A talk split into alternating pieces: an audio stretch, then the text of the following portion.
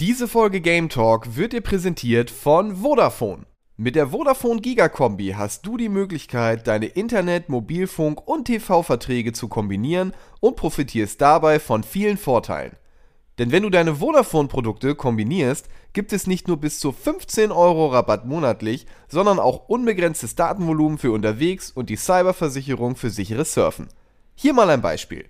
Kombiniere deinen bestehenden Vodafone-Mobilfunkvertrag mit einem Internetvertrag und du sparst jeden Monat bis zu 10 Euro und bekommst bis zu unbegrenztes Datenvolumen fürs Handy noch dazu. Du kannst also mit der Gigakombi mehr sparen, mehr surfen und auch von mehr Sicherheit und mehr Flexibilität profitieren. Für mehr Infos geh einfach auf vodafone.de slash gigakombi oder schau direkt in deinem Vodafone Shop vorbei. Und jetzt viel Spaß mit Game Talk. In der neuen Folge Game Talk reden wir unter anderem über Resident Evil Village, den großen Beef zwischen Apple und Epic und ein paar News gibt es auch noch. Viel Spaß.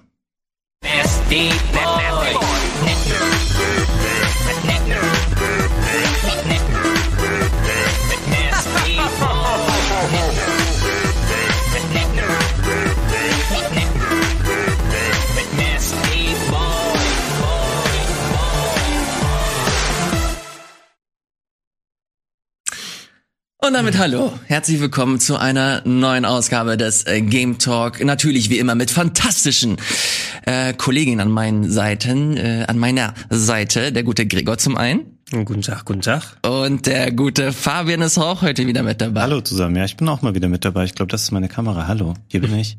Ich äh, freue mich sehr, dass ihr äh, da seid. Ihr kommt ganz frisch aus einer Resident Evil Aufzeichnung. Mhm, das ist korrekt. Macht ja gerade das Let's Play und da würde ich natürlich auch wieder eure Meinung äh, zu hören wollen. Ich weiß, dass es schon Review Talk gab. Fabian, du warst dabei. Wer war da noch am Start? Äh, Gregor. Moi und Trant. Ach so, Trant, okay. Trant, genau, Trant äh, macht noch den, ich glaube für diese Woche den Game 2 Beitrag, Ja. wenn ihr das äh, kurzfristig Mhm. schaut. Da sind wir mal gespannt, was die sich ausdenken. Na, da gibt's ja viel Potenzial, Mhm. wen sie in das Kostüm von Lady Dimitrescu packen. Oder sind es dann einfach äh, Ede Nils und Simon so auf den Schultern, wie so die kleinen Kinder, die ins Kino wollen mit dem Trenchcoat. Also, äh, wenn ihr dazu ein bisschen mehr zu hören wollt, da gibt es auf jeden Fall den Review Talk. Wir werden hier aber auf jeden Fall auch noch das ein oder andere Thema zu Resident Evil anreißen. Bevor wir zu den Themen gehen, ganz kurz, äh, wie geht's euch, Freunde? Ähm, gut soweit. Also ich habe nach wie vor äh, viel Spaß an Resident Evil, um das hier schon mal einzuwerfen oder schon mal vorwegzunehmen. Und ansonsten auch alles gut. Ich habe noch was anderes ähm, gespielt die letzten Tage, wo ich auch nachher noch ein bisschen was zu erzählen werde. Ist ein kommendes Spiel für die Switch von Nintendo, aber es ist nicht ähm, dieses Spielestudio-Spielern, was vielleicht manche Leute jetzt denken, was gerade angekündigt wurde, sondern was anderes, was man vielleicht ähm, ungewöhnlich wenig auf dem Schirm hat für ein Nintendo-eigenes Spiel. Sehr gut, das ging bei dir so, Gregor? Mhm. Ähm, ja, Resident Evil natürlich auch. Ist ja eh ein, wenn mal ein neues Spiel erscheint aus der Serie, das vorherrschende Thema. Allerdings äh, habe ich mich auch ein bisschen angestachelt gefühlt, Elias, ja, durch äh, deine, deine Hinweise in den letzten Wochen. Probier doch mal Apple Arcade richtig aus. Und das habe ich jetzt übers Wochenende gemacht. Ähm, ich hatte, warum auch immer, noch einen kostenlosen Monat da. Vielleicht, wenn man lang genug nicht, sich nicht mehr eingeloggt hat, dann sagt Apple, mach da noch mal. Ähm, und habe das MacBook hier zum, zum äh, Gaming-System dann umfunktioniert und äh, habe mich unter anderem mit Fantasian mal beschäftigt, also dem äh, Spiel von Hironobu Sakaguchi, dem äh, ehemaligen Final Fantasy Entwickler, das ja so viel Vorschusslorbeeren bekommen hat und äh, auch World's End Club durchgespielt. Da erzähle ich gleich noch mal ein bisschen was dazu, was es ist und wie ich es durchgespielt habe halbwegs. Ähm, und äh, ja, mich so ein bisschen ausgetobt da drauf und gesehen, okay, es läuft zumindest halbwegs vernünftig, wenn ich auf 720p runterschalte und dann drücke hier. Alles klar, das ist schon mal ein guter Anfang. Wir können direkt in die Themenübersicht gehen. Da sehen wir das alles nochmal auf einem äh, Blick. Und zwar fangen wir an mit, äh, was haben wir zuletzt gezockt? Da haben Fabian und Gregor schon mal einen ganz guten Überblick gegeben. Und dann das große Thema Epic versus Apple. Da habe ich ein paar Sachen vorbereitet, die ich euch äh, zeigen möchte. Finde ich auf jeden Fall super interessant, was da dazu noch gekommen ist. Und dann will ich noch ein bisschen über die News sprechen. Da ist äh, zum einen Spielestudio äh, angekündigt worden. Fabian, das hast du ganz gut angerissen. Das ist ein neues Spiel von Nintendo. Ähm, geht so in die ähnliche Richtung wie Mario Maker, bloß dass man da nicht Mario Level kreiert, sondern komplett neue Spiele. Also äh, quasi der Dreams-Verschnitt von Nintendo. Und ähm, dann gibt es noch ein paar Verkaufszahlen, die ein paar neue Zahlen zu Switch kamen raus. Gibt einen neuen Trailer zu, Rema äh, zu Final Fantasy VII Remake und so weiter und so fort. Aber der Reihe nach, viele Freunde, Resident Evil Village. Ähm, Jetzt sagt der ein oder andere, das ist nicht mehr so gruselig wie Resident Evil 7 und das ist eine News, die habe ich sehr wohlwollend aufgenommen. Ich habe äh, Resident Evil 7 fand ich äh, super unangenehm und gruselig. Ich konnte das äh, nicht alleine durchspielen. Wie ist es mit Resident Evil 8? Es hat einen ähm, sehr, sehr unheimlichen Abschnitt, ähm, der für sich aber so ein bisschen abgekapselt ist vom Rest des Spiels, weil ähm, man da sehr bewusst wenig äh, Action drin hat. Es wird wenig geschossen oder vielleicht sogar gar nicht. Und ähm, es findet auch in einem separaten Bereich sozusagen statt, in dem man sonst dann nicht mehr zurückkehrt. Ich würde ähm, zustimmen. Ansonsten ist das nicht, das ist eher so ein bisschen gruseliges Entertainment, aber es ist nicht kein Horrorspiel in dem Sinne oder wo man sich richtig fürchten würde. Dafür ist man tendenziell auch ein bisschen zu stark häufig. Es gibt jetzt nicht mehr auch, ähm, dieser Horror entstand ja teilweise auch durch Ressourcenknappheit und ähnliche Komponenten und das ist nicht mehr sehr ausgeprägt. Also ähm, verstehe diesen Punkt total. Ähm, also gerade ist die Bandbreite ist ja relativ hoch, was auch Kritikerfeedback zu Village angeht und ich verstehe ähm, Leute, die sagen, das ist für sie das beste Resident Evil aller Zeiten, genauso wie Leute, die eine Menge daran zu monieren haben von Charakteren, die sie albern finden, über es ist ähm, ihnen zu actionlastig, zu wenig Horror, zu wenig Resident Evil. Das kann ich alles nachvollziehen. Man muss es nur für sich individuell ähm, bewerten, wie wichtig einem diese Faktoren sind. Mir persönlich hat es sehr viel Spaß gemacht, aber es stimmt schon, es ist nicht das gruseligste Horrorspiel aller Zeiten, ganz und gar nicht. Ja, genau. Also ich habe es am ehesten Richtung, so wie wir es erlebt haben, in äh, Resident Evil 4 Richtung gesehen, was ja die typische Horror-Action ist. Das mhm. heißt, das war ähm, gruselige Bildsprache sozusagen, aber es hat sich doch schon mehr, vor allem auch durch die Ego-Perspektive, habe ich ja auch jetzt verglichen mit Resident Evil 7 nicht ähm, mit VR gespielt, sondern richtig am Fernsehen mit Controller. Ähm, und äh, dadurch kam auch der für mich der Immersionsfaktor nicht so ganz so hoch äh, rüber. Aber es hat sich irgendwie so eine ja, so Horror-Achterbahn, ne? Wenn du auf dem Kirmes bist und dann ins Gruselkabinett dich reinsetzt und da wirst du quasi zu den gruseligen Sachen gefahren. Es ploppt ab und zu mal was raus, du schießt mit der Shotgun drauf. Ähm, haben sie aber recht äh, gut umgesetzt, finde ich. Und vor allem, was so Horror-Action angeht, ich meine, du hast viele verschiedene strukturell, wie das, das ganze Spiel aufgebaut ist, ähm, verschiedene Arten des Horrors, die mal präsentiert werden. Du hast mal das typische, du bist in einem Herrenhaus unterwegs und löst da deine Rätsel und öffnest Türen. Dann hast du wieder ein Part der nur psychologischer Horror sozusagen mhm. ist, wo du gar nicht kämpfst zwischendurch drin richtig, sondern nur auf Stimmung gesetzt wird. Dann wieder mal richtige Shootouts und so weiter. Und ich finde, da haben sie eigentlich eine gute Mischung aus vielen Parts äh, da mitgenommen. Was einigen abgehen wird, das hat Fabian nochmal so ausgeführt, ist eben dadurch, dass du auch nicht mehr wirklich so, also es hat nicht die gleiche auch selbst mit VR oder ohne die bedrückende Stimmung von Resident Evil 7, weil das hatte ich auch selbst ohne VR hatte ich schon das Gefühl, hey, in diesem Haus zu sein, bei den Bakers, ne, eingesperrt, mhm. du kannst nicht flüchten und so weiter. Das war eine komplett andere Grundstimmung, wie die darüber gesetzt wurde. Oder die Leute, die noch diese äh, Kitchen-Demo gespielt haben, ne, mhm. ne, wo die auch in VR gesagt haben, setz dich in diesen Stuhl hin und dann äh, musst du gucken, ob du, also so sowas kommt überhaupt nicht meines Erachtens bei Resident Evil 8 auf. Aber äh, in die Richtung, in die sie gegangen sind, haben sie, glaube ich, so mit das Maximum rausgeholt. Wirst du es denn noch spielen, Elias? Interessiert dich das Spiel als solches? Also mich interessiert seitdem wirklich die News kam, dass es nicht mehr so gruselig hm. ist. Ich glaube, das ist halt wirklich ein gutes Spiel. Ähm, mhm. Ich mochte ja Resident Evil 7 und das Remake zum zweiten Teil auch schon super gerne. Mhm äh, weil es spielerisch einfach, es hat Spaß gemacht, das äh, Leveldesign war cool, mhm. du hast einfach gemerkt, das ist einfach ein kompetentes Spiel. Ähm, das, ich kann aber, ich kann das leider nicht, ich kann leider nicht so gut Horrorspiele spielen. Bin einfach, ich bin einfach ein Angsthase. Aber das darf, das darf man auch nicht dann unterschätzen. Ich meine, es gibt ja einen Grund, warum Capcom in die Richtung gegangen ist. Das haben sie ja schon bei Resident Evil 3, dem Remake, gesagt, dass vielen Leuten nach dem Feedback auch Resident Evil 2 Remake zu gruselig gewesen ist. Und da hat man gemerkt, das ging ja auch in Richtung Horror-Action mhm. mehr hin, na, dass es nicht mehr so spooky in gewissen Bereichen dann gewesen ist. Ähm, und wenn das zumindest mehr Leute dazu befähigt, die, diese Serie zu genießen und zu zocken, mhm. na, dann dann ist es wohl der richtige Schritt. Wobei ich persönlich für mich, auch wenn ich jetzt mir nicht dann in die Hose mache, auch wenn es gruseliger wäre, in Anführungsstrichen, will ich schon ganz gerne äh, nicht haben, dass es nicht auf Lasten der Stimmung da geht. Mhm. Ne? Weil ich glaube, so da, sowas, sowas Intensives wie Resident Evil 7 werden wir auf lange Sicht nicht mehr in dem AAA-Bereich bekommen. Aber das ist grundsätzlich eine gute Frage. Also ihr als Veteran, vermisst ihr das, diese, diese düstere und beklemmende Stimmung aus Resident Evil 7 oder glaubt ihr, dass Village da im Großen und Ganzen eine gute Balance gefunden hat? Ähm, Also jetzt nur, mich persönlich hat es nicht gestört. Es stimmt schon, der, der Unterschied ist wirklich gravierend, was diesen Horrorfaktor angeht, gerade im Vergleich zu Teil 7. Ich finde es aber okay, aber wie gesagt, ähm, ich kann da nur für mich sprechen und verstehe vollkommen, wenn das Spiel für einige eine Abkehr ist von Stärken, die Teil 7 hatte. Ich finde es okay, mir macht das Spiel ja auch Spaß wegen dem Flow, den es hat, also wie es sich anfühlt, dann dieser ganze Loop aus, du äh, erledigst Gegner, du bekommst dafür irgendwie wieder Sachen, du kannst Sachen wieder verkaufen, du kannst dich dadurch aufleveln.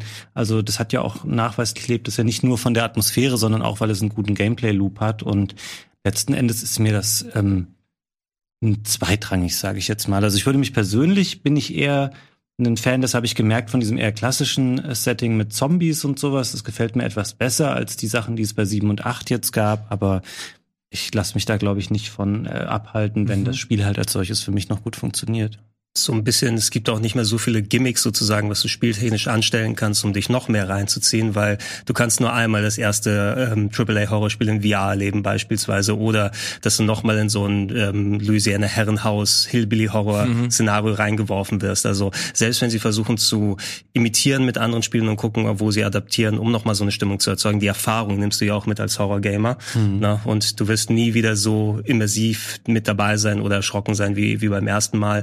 Und ich meine, ist, ist es okay für mich, ne? Also wenn ich nicht mit durchgenässten Hosen dann direkt dann davor sitze, äh, einfach ich genieße mehr, wenn du mal ein bisschen ruhigere Spiele hast und ein bisschen das mehr auf Stimmung geht, ähm, einfach weil ich den den Look und den Style so sehr mag, aber auch Horror Action, da ist wirklich nichts da dagegen einzuwenden und Resident Evil war ja immer beides. Ne? Mhm. Also es ist genauso wie wenn man sich bei Resident Evil 4 beschwert. Und ich finde gerade im Vergleich zwischen 8 und 4 hat 8 durchaus stimmungsvollere Passagen als der vierte Teil, ne? weil der vierte doch schon immer recht deutlich ja. in Richtung Action dann gegangen ist, nur immer in neuen Szenarien und nochmal was und nochmal eine Location und nochmal ein mhm. Haus und eine Lorenfahrt oder sowas hinterher und dann kommt der Hubschrauber und die Insel, whatever. Ne? Also das hat schon richtig auf die Tube gedrückt. Ich denke gerade die Leute, die Resident Evil 4 gemocht haben, werden jetzt unter moderneren Aspekten auch ja. mit, mit 8 zurechtkommen.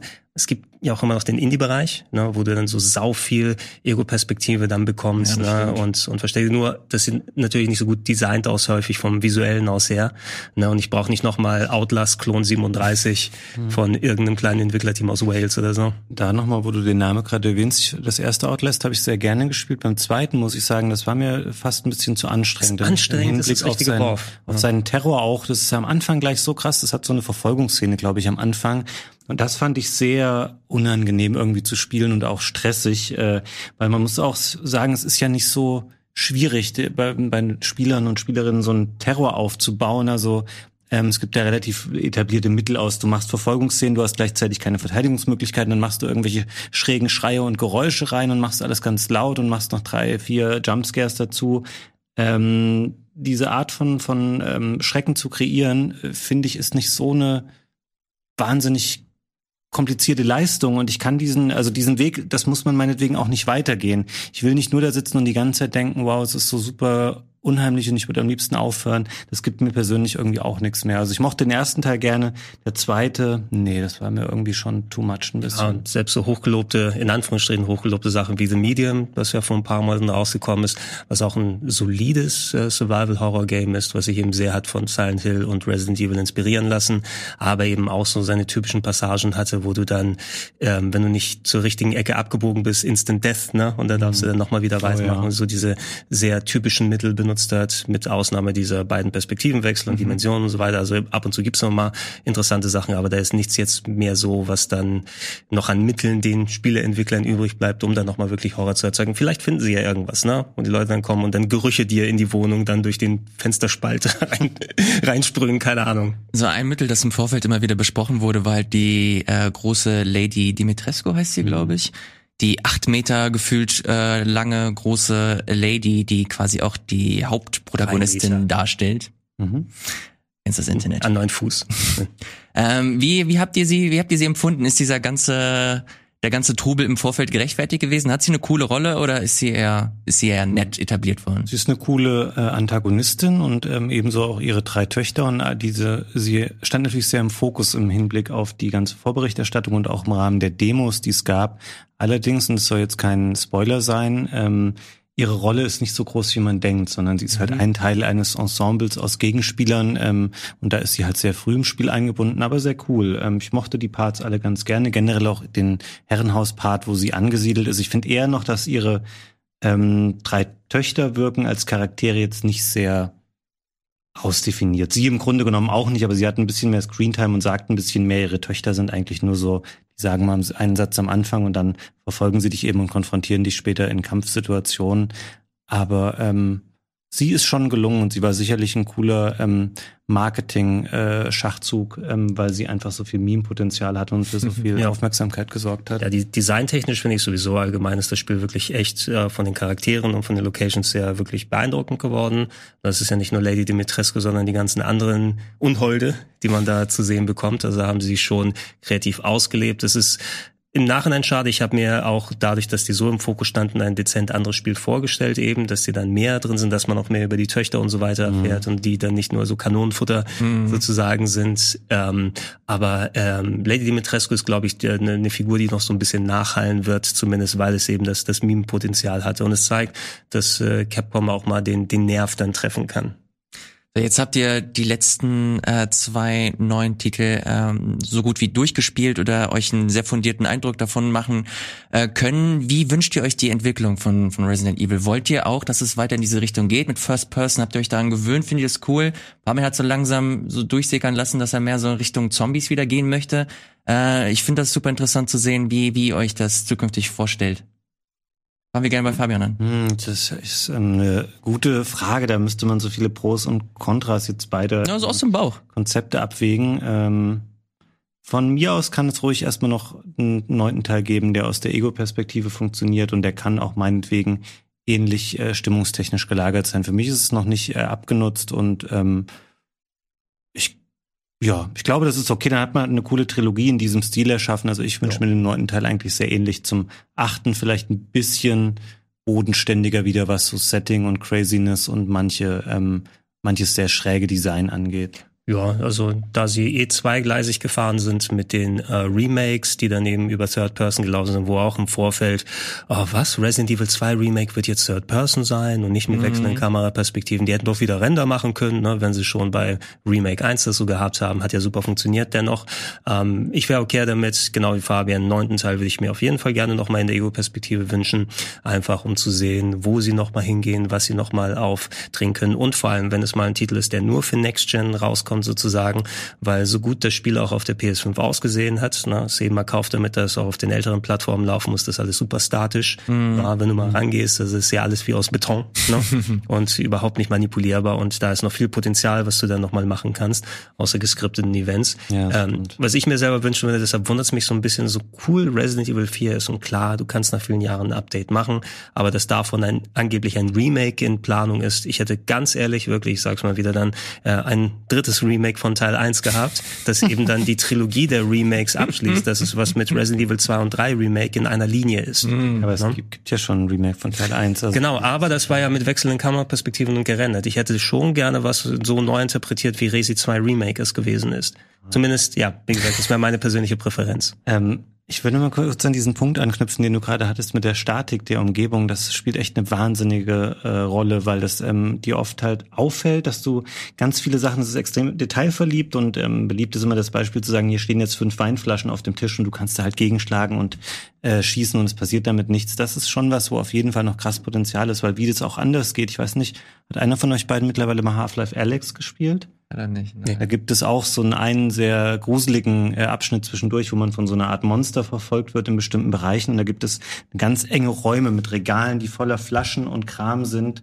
Und du kannst alles davon versehentlich runterstoßen oder mhm. musst super darauf achten, dass keine Geräusche entstehen, weil irgendwie ein Fläschchen umkippt und so. Und das ist so eine andere Art von ähm, Stimmung einfach nochmal, die durch sowas erzeugt werden kann, wenn du eine Spielwelt hast, die du eben auch manipulieren und mit der du interagieren kannst. Ähm, da ist auf jeden Fall noch krass Luft, weil bei Resident Evil ist im Grunde genommen die Interaktion halt meistens ähm, da ist ein Raum und entweder ist dann Gegner drin oder nicht. Und wenn einer drin ist, dann schießt du halt, aber du experimentierst ja jetzt nicht groß rum mit von wegen, ich versuche da was umzustoßen, damit der Gegner nicht mehr weiter kann. Oder nehme eine Flasche und werf die auf den, solche Sachen, das funktioniert halt alles nicht. Ja, wenn ich mir eins wünschen würde, auch wenn das in Zusammenhang hier ist, äh, gerne mehr Rätsel in dem nächsten Hub Resident Evil, Mhm. also wo mehr ist als finde Schlüsselvariante X und geh zu Schlossvariante Y oder so, die sich nach und nach dann immer verändert, sondern tatsächlich mal, muss jetzt nicht ein Schieberätsel oder sowas sein, aber etwas, was dich noch mal ein bisschen mehr mitnimmt als einfach benutze Item A an, an Punkt B. Äh, das können sie gerne noch mal ein bisschen ausweiten. Auch wenn du Action machst, darfst du es natürlich dann nicht äh, komplett außer Acht lassen. Ich denke da gerade, so speziell in dem Fall, da gibt's ganz am Anfang so eine Szene, du kommst in ein Haus rein und da ist tatsächlich so, du kannst mit kaum was interagieren und da ist so ein Vorhang, an den gehst du ran, da passiert nichts, aber irgendwann erscheint so ein Prompt und erst wenn du den bewegst, dann ist das auf einmal richtig aus Stoff, der Vorhang, den du aufmachen kannst. Ansonsten ist okay. aber auch komplett starr aus Beton und Weird. das reißt dich auch dann nochmal durch äh, raus. Okay, interessant. Letzter Punkt zu, zu Resident Evil. Ähm, habt ihr den VR-Modus vermisst? Ich weiß, dass du, äh, Gregor, der große Verfechter warst, was äh, Resident Evil 7 zumindest äh, und VR anging. Jetzt äh, wurde zu Village keiner angekündigt. Glaubt ihr, da kommt noch einer? Kann es mir vorstellen, dass ähm, sie das nachschieben werden, wenn die PlayStation 5 ihr neues VR-Set ähm, bekommt. Da wird es vielleicht nochmal nachverfolgt werden. Ähm, jetzt vorher, es war vorher auch nur PlayStation, nie für PC VR rausgekommen, Mhm. der siebte Teil. Ähm, vielleicht machen sie das da dann nochmal. Äh, ich hab vermisst habe ich es jetzt aber ehrlich gesagt nicht, weil ähm, ich hätte jetzt, also ich hätte keine Lust mehr, jetzt konkret auf der Playstation mit dem alten VR-Headset zu spielen. Das ist mir technisch deutlich zurückständig mittlerweile, was die Qualität und die Verkabelung und sowas angeht. Und PC-Headset habe ich jetzt auch keins. War für mich okay, aber ich habe auch den 7 halt nicht in VR gespielt, im Gegensatz Ja. zu dir. Wie auch vorhin erwähnt, in Sachen der Immersion habe ich es natürlich vermisst, weil ich jetzt dann auch in VR gespielt, trotz schlechterer Qualität, wobei ich weiß nicht, ob ich dann komplett auf die PS4 zurückgegangen wäre sozusagen oder zumindest die PS5 im PS4 Pro-Modus mit den ganzen Adaptern benutzt hätte, wenn nötig. Es funktioniert auch in die Ego-Perspektive. Das Steuern war ein bisschen kniffliger für mich zuerst, weil zuerst äh, du natürlich in VR viel einfacher lenken und zielen kannst, einfach mit einer Kopfbewegung anstatt mit den Analogsticks das zu machen. Und ähm, das, das geht aber und es ist immer noch ein genauso gutes Spiel, mindestens dann auch äh, in äh, normal, sozusagen, wie man spielt. Aber alleine das, das, das war so ein einschneidendes Erlebnis in VR, vor allem mit der Stimmung, vor allem mit dem, für immer das Beispiel dann an, hey, wenn du dich dann bei Resident Evil 7 dann vor einer Wand befindest, ne, und dann um die Wand gucken willst, anstatt mit dem Analogstick rumzulenken und dann mit der Kamera so und so, mach einfach den hier. Ja. Ne? Und das hat so viel gebracht, alleine bei Resident Evil 7, dass ich es auch gerne trotz mehr Action hier gehabt hätte, wobei eben die Stimmungsparts reduziert sind im Achter, sodass es eventuell nicht ganz so rübergekommen wäre. Also ich werde es mir nicht in VR angucken. Äh, Resident Evil 7 in VR war die schlimmste Erfahrung, die ich äh, je gemacht habe. Nicht weil es schlecht war, sondern ähm, Weil dir schlecht war. weil mir schlecht war, tatsächlich. Echt noch im PC-Bereich noch, glaube ich, noch krassere Horrorspiele. Wirklich? Ich habe da auch Oh ein paar Gott. Sachen noch ähm, gespielt. Das fand ich schon alles sehr, sehr unangenehm. Okay, ähm, das soll's zu Resident Evil äh, Village gewesen sein. Vielen Dank, äh, liebe Freunde, dass ihr die Eindrücke mitgebracht habt. Fabian, ich würde ganz gerne mit dir weitermachen. Du hast äh, nämlich ein unscheinbares Spiel eigentlich mitgebracht, das aus dem Nichts gekommen ist, aber auf der sich der ein oder andere äh, tatsächlich freut. Famicom Detectives Club heißt das, eine Visual Novel. Ja. Und du konntest es anschauen. Ich habe es ähm, durchgespielt, also zumindest zur Hälfte, weil es besteht aus zwei verschiedenen Titeln. Das erste heißt ähm, The Missing Heir, das sehen wir hier, also der verschwundene Erbe oder die verschwundene Erbin. Das zweite Spiel, The Girl Who Stands Behind, ähm, ist eigentlich später erschienen, ähm, ist aber ein Prequel. Die Spiele sind nämlich beide schon sehr, sehr alt. Das sind Spiele von 1988, die sind damals für das Famicom Disk System erschienen, ähm, ausschließlich in Japan und jetzt ähm, relativ unvermittelt die Ankündigung, dass das, die Spiele in der Neuauflage zum ersten Mal auch in den Westen kommen, allerdings mit deutlichen Einschränkungen, die untypisch sind für Nintendo selbst. Ähm, das Spiel kommt hier in Deutschland, äh, genau wie im Rest der westlichen Welt, nur mit englischen Texten raus und nur mit japanischer Sprachausgabe. Und da muss man zum einen schon mal wissen, ob man darauf Bock hat, weil das Spiel besteht zum Großteil aus Text, der eben auf solche ähm, marginal animierten Bilder montiert ist. Und um mal meine Eindrücke ein bisschen zu schildern von The Missing Air, ähm, es beginnt damit, dass man aufwacht und man ist ein junger Mann, der, das ist jetzt kein Spoiler, weil es ganz am Anfang schon klar wird, dann feststellt, er arbeitet bei einer Detektei und er wurde eigentlich beauftragt, den Tod einer älteren Dame aufzuklären, die die Matriarchin eines einer Konzernfamilie ist. Und dann besucht er immer die Familie zu Hause und er lernt die Söhne kennen und andere Mitglieder dieser Familie und es ist alles ganz ähm, mystisch, weil irgendwie jeder ähm, Gründe hätte, warum er die Mutter hätte umbringen können, damit er sich irgendwie die, äh, die Firma unter den Nagel reißen kann. Und dann sterben nach und nach immer weitere Leute. Das Spiel ist aufgeteilt in ungefähr zehn Kapitel, die ähm, Tagen auch im Spiel entsprechen. Das heißt, immer wenn ein Tag abgeschlossen ist, sagt er, so, jetzt habe ich, glaube ich, für heute alles rausgefunden, jetzt gehe ich mal nach Hause und leg mich hin und dann beginnt das nächste Kapitel.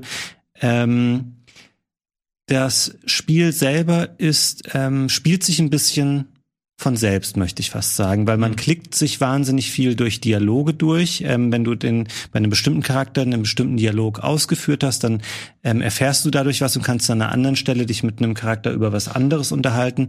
Du hast aber wenig tatsächliche Beeinflussungsmöglichkeiten. Also es ist selten so, dass du dir mal Sachen selber irgendwo raus ableiten musst und irgendeine Lösung treffen musst. Es gibt ganz selten mal Stellen, das kann man wirklich an einer Hand abzählen, wo du ähm, in einem Textfeld dann was eingeben musst für, hm. keine Ahnung, ist jetzt nur ein fiktives Beispiel, was war jetzt, was war denn dann die Mordwaffe? Und dann musst du da halt Messer eintippen und das bestätigen. Das gibt es so nicht im Spiel.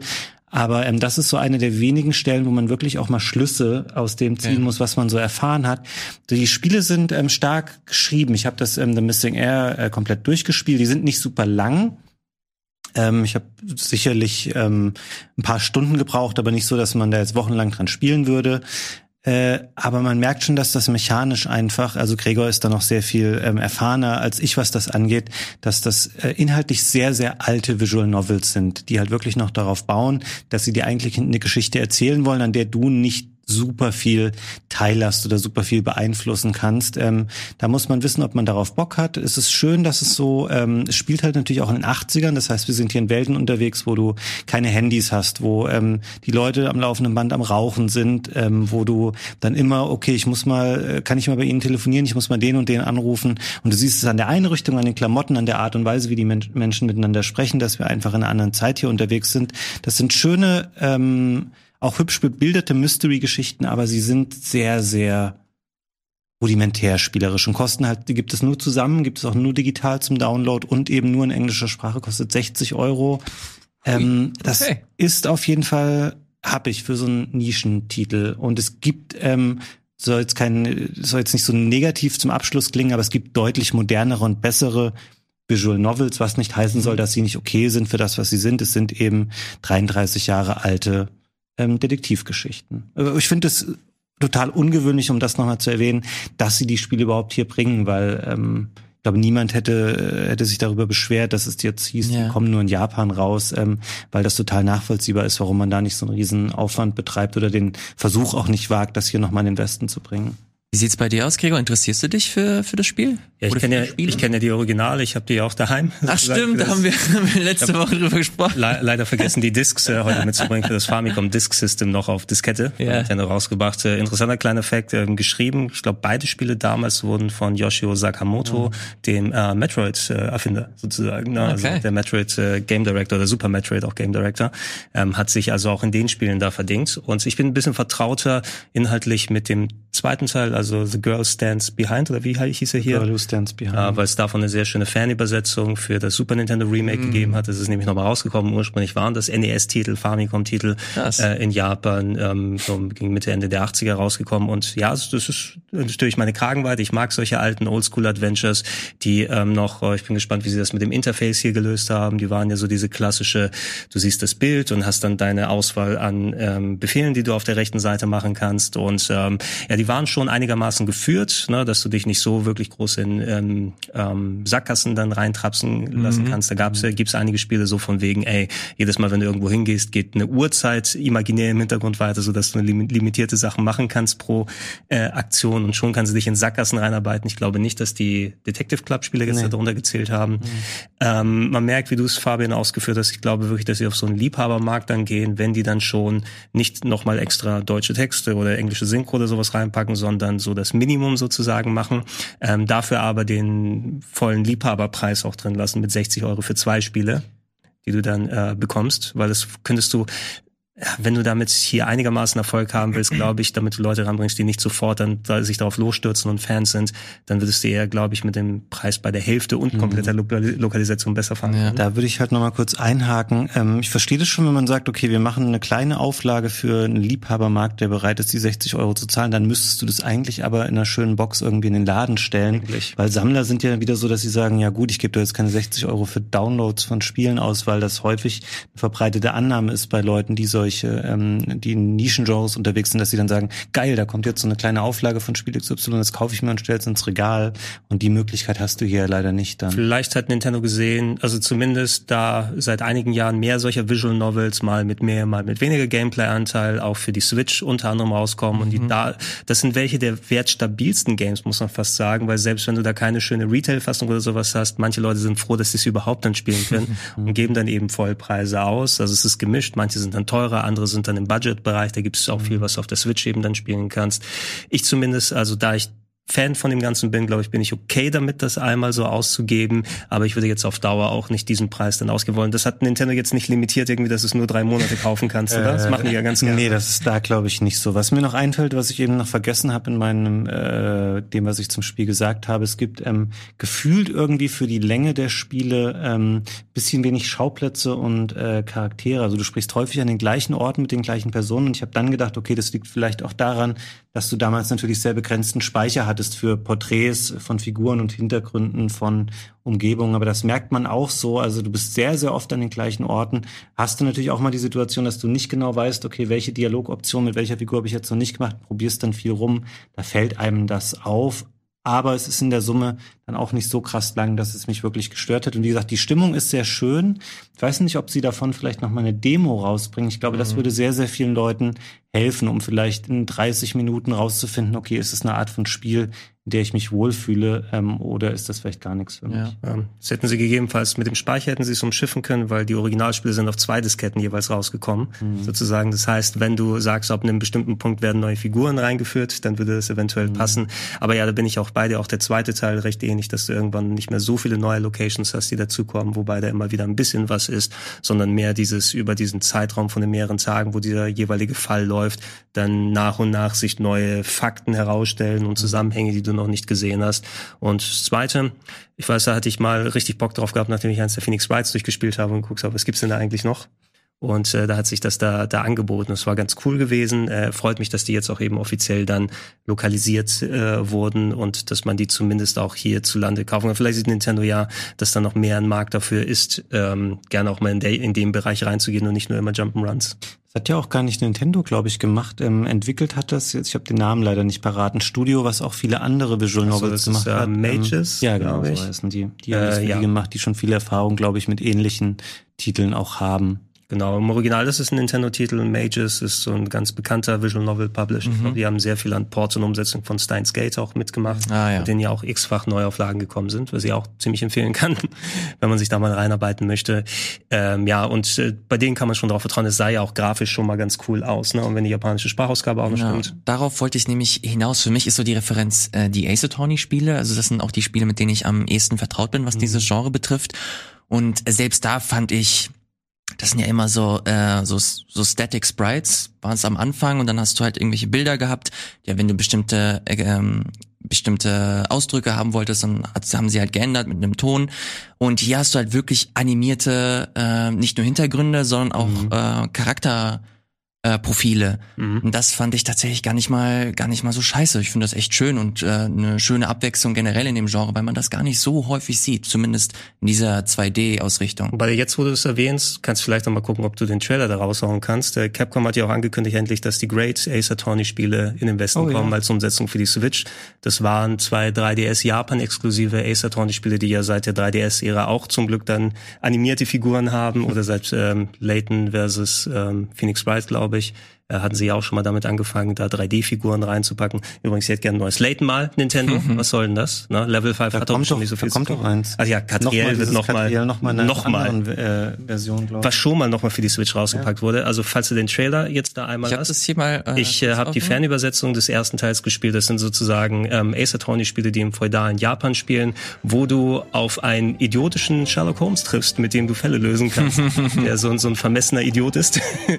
Und ähm, die werden jetzt, nachdem die zwei Teile auf dem 3DS nur in Japan rausgekommen sind, ich glaube dieses Jahr sogar noch irgendwie in der Collection für die Switch nochmal nur aufgelegt. Ähm, Ach, denn das sieht wie ja gesagt, cool aus. aus dem, die, die Fanübersetzung gibt es seit einiger Zeit für den 3DS. Da habe ich ein paar Fälle da sozusagen gemacht und die sind sehr, sehr cool. Eben wie die moderneren Ace Attorney-Spiele, ähm, also die man auf dem 3DS her kennt. Und da freue ich mich auch mindestens genauso sehr drauf wie auf die Famicom Werden die eingedeutscht? Ähm, ja, ich, Lustig. Cap, ja, hier steht's ja gerade. Ja, zumindest äh, werden sie eingeenglischt. Ne? Ich weiß nicht, wie viel Capcom dann für ähm, die äh, allgemeine europäische Lokalisation Also im, ausgibt. im, für das Remake äh, oder für die Remaster für 1, 2 und 3 haben sie das nachgepatcht. Also es kam Das- raus im ja. Englischen und dann kam die deutsche Version per Update nochmal raus. Ja, und ähm, ich weiß nicht, vielleicht irre ich mich da, Fabian, oder so, Layton vs. Phoenix Wright hat auch deutsche Synchro gehabt, oder? Weil das von Die Nintendo ja Layton-Spiele hatten das auf jeden Fall. Bei Layton bis Phoenix Wright weiß ich es nicht mehr. genau. Ich weiß aber, dass ich bis heute nicht durchgespielt habe und ich komme da so schlecht nochmal ran. Würdest du heute nochmal sagen, es lohnt sich noch, das Ja, durchzuspielen? durchaus. Also es hat, äh, wie so typisch, es nimmt die Vorteile von Phoenix Wright und von Professor Layton zusammen, aber auch die Nachteile. Ne? Also dann hast du den Part, wo du dann die Puzzles mit Layton machst, aber auch die Gerichtsverhandlungen dazwischen, wie bei Phoenix Wright. Ähm, wieder mal, du musst äh, damit, äh, glaube ich, okay sein, dass die Story teilweise sehr, sehr abstruse Wendungen dann nimmt. Und ich habe es vor einiger Zeit tatsächlich auch nochmal, ich habe es immer wieder peu, peu auf dem 3DS gespielt, ähm, da wir ja leider nicht mehr wirklich reisen können. Das war so mein Reisespiel, ne? wo ich bei, immer bei so Fliegern, ja, jetzt spielen wir mal Layton vs. Phoenix Wright weiter. Ähm, Würde ich empfehlen. Hier, The Great Acetone kommt ja schon in, in eineinhalb Monaten raus. Irgendwie sowas, ne? Ja, wenn du bis dahin, ja wenn, wenn du dann bis, bis dahin durch bist mit Famicom Detective Club, ne? Geil. Alles klar. Äh, vielen, vielen Dank, lieber äh, Fabian. Ich würde gerne vom einen Club zum nächsten und ich weiß, dass sich Gregor da umgeschaut hat. Willst du zum War das World- eine geile Überleitung? Komm, Das- sag. komm, das ist war, eine geile war schon, Überleitung das war schon eine Hammer-Überleitung. Der World's End Club, äh, ja, das habe ich gespielt oder quasi durchgespielt sogar. Ähm, jetzt am Freitag ist eine Demo rausgekommen, ähm, wo man speichern kann und seine, äh, seinen Spielst- Spielstand in die finale Version bekommt für die Nintendo Switch. Das kommt Ende Mai für die Switch raus. Ist das neue Spiel von den Zero Escape und Danganronpa-Machern. Die haben sich ja zusammengeschlossen zu Tokyo Games, glaube ich, heißen die. Und ähm, das ist, äh, ja, äh, da kann man die Demo jetzt sich runterladen und schon mal spielen. Und das äh, fängt an wie so ein typisches Death Game wieder. Eine Gruppe von äh, Schülern, die dann zusammengepackt wurde. Und äh, um zu überleben, müsst ihr euch gegenseitig umbringen, sozusagen, auf die eine oder andere Art. Aber in einem sehr ähm, knuffigen Comic-Stil, muss man sagen. Das Ding ist, diese Demo ist ein bisschen irreführend, denn ich habe das Spiel ein bisschen weitergezockt. Ähm, es ist nämlich auch für Apple Arcade rausgekommen. Wir haben gedacht, hey, wenn ich jetzt schon mal drin bin, gib's für Apple Arcade, lad's mal runter, probier's aus. Ich erzähle was zu Apple Arcade noch mal ein bisschen. Die Demo ist ziemlich irreführend, weil es ist gar kein Death Game. Das ist nur der Anfang des Spiels. Echt? Sondern es ist mehr so eine Art ähm, Roadtrip durch ein Endzeit-Japan mit Puzzle-Jump'n'Run-Elementen und Visual Novel mit drin. Also es, äh, ich brauchte einiges an Eingewöhnungszeit, weil es doch stilistisch anders ist als eben Zero Escape und Danganronpa. Vor allem das Charakterdesign Danganronpa, wenn man sich da einmal reingearbeitet hat. Äh, ich weiß nicht, wer dann die Serie kennt. Da gibt's ja den äh, psychopathischen Bären Monokuma, der sozusagen das Mastermind ist und der eine der bestlokalisierten Charaktere der letzten Jahre ist, einfach was der an Sprüchen ablässt und alles drum und dran. Da kann die Riege nicht so ganz mithalten vom World's End Club.